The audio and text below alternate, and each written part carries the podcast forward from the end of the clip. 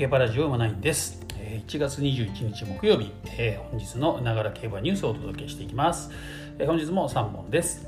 1本目ですね、えー、サリオス・サラキアの弟エスコーラなどがデビューと、はい。えー、これはネット競馬 .com の、ね、記事ですね、まあ、今週末ね23、24に行われる新馬戦の出走馬が確定と。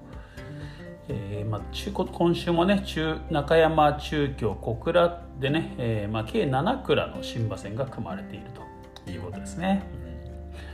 まあ、そろそろあれですよね。クラシックに向けてはもう最もう最終っていうかね。まあまあなかなか厳しいですけどね。年明けのデビューっていうのはね、うん。まあ、うまくいけばまだギリギリ間に合うかなっていうぐらいの感じですかねこれね。エスコーラというのは、えーと、父がディープインパクトなんですねこれね、うん。えー、サリオス、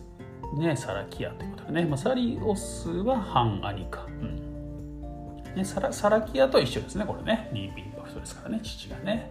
はい。まあ、オスですねこれね、はい。うん。え中京の芝 1600m を16頭立てた、はい、こちらでねうん、デビューを予定しているということですね、まあ、じっくり乗り込まれて万全の体制らしいです。これ川田優雅ジョッキーのね中内田厩舎かな？を予定しているそうです、はい、他にはですね 他になんかそういう兄弟がいるのはこれかな、うん、小倉5レース 1800m 芝 1800m ね。日曜日か。24日日曜日のね、はい、小倉ゴレス芝 1800m に出走予定のスプリングクルーズっていうまあね、え、これは父ロードカナロアなんですけど半姉カレンちゃんですね。カレンちゃん2012年の高松宮記念など G12 勝のね、うん、まあ弟になるんですかねこれね。スプリングクルーズカレンちゃん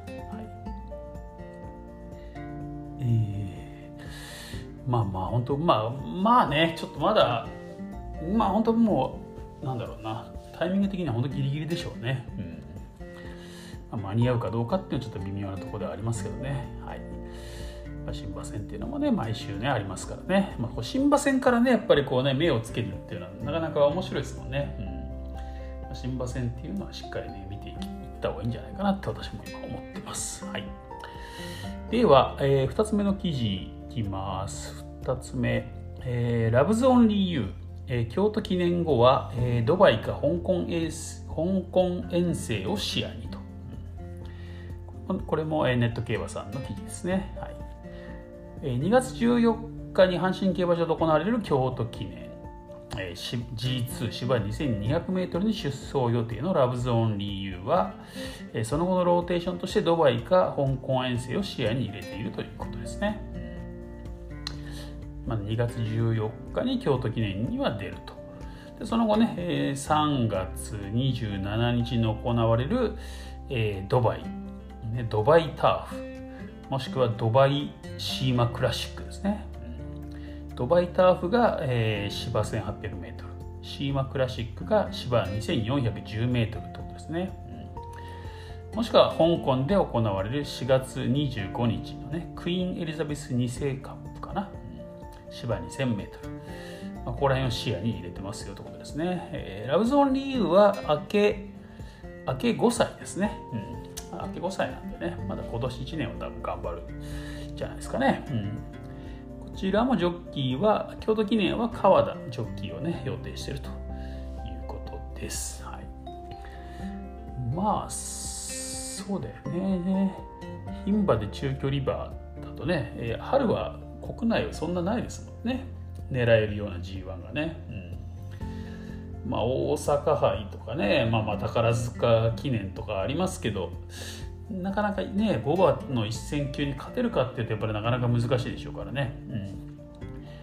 まあ、秋はねエリザベス女王杯がありますからね。日本でいいですけどね、まあ、そういう意味で海外に挑戦するっていうのはまあありですよね、うん。まあ、頑張ってほしいですね。はい。では、えー、3つ目最後いきます。ないまま一発だ、えー、道悪歓迎雨予報プラスと AJC 杯ですね。はい。え、今週の中山メイン AJC 杯 AG2 芝 2200m、え、これ日曜日ですね24日、え、チャレンジカップ6着から臨むないままが一発を狙うと。え、っと年明けからねミホウッド丹念に乗られていたと。で日韓スポスポーツあ中山金杯は除外されたんですね除外されたけど影響はなさそうだと。えー、調教師ね武藤氏は、えー、体調は安定している道は道悪は歓迎だし他の馬が気にするなら有利条件は合うと日曜の雨予報をプラスに捉えている。というね、えー、こちらは日刊スポーツさんの記事でした、はい、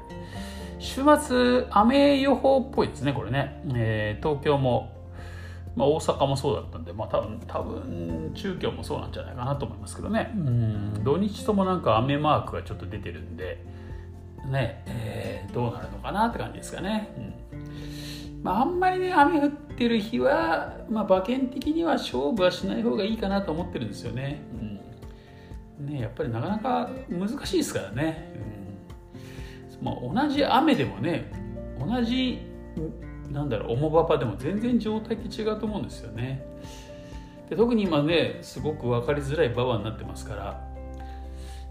どうなのかなって感じでね、まあ、雨がちょっと強いようならちょっと馬券は控えた方がいいかもしれないななんてねちょっとななんてね今からちょっと思ってますけどね。うん。まあまあ雨だからこそ狙える馬っていうのもねいるでしょうしね。まあそういう意味ではコバなんかはね、えー、比較的こうデータがありますからね。これがね3歳戦とかだとやっぱりねそういう道割れで走ったデータっていうのがないからあれですけどね。コバだとまあありますからね。実重馬場実績とかいうのも分かりますからね。ただそのさっきも言いましたけど重馬場って言ってもね一言で言ってもね状態が多分全然違うと思うんですよね。本当にこう力のいる重馬場もあればなんだろう。ね雨で滑るようなねなんか上滑りするとかよく言いますよね、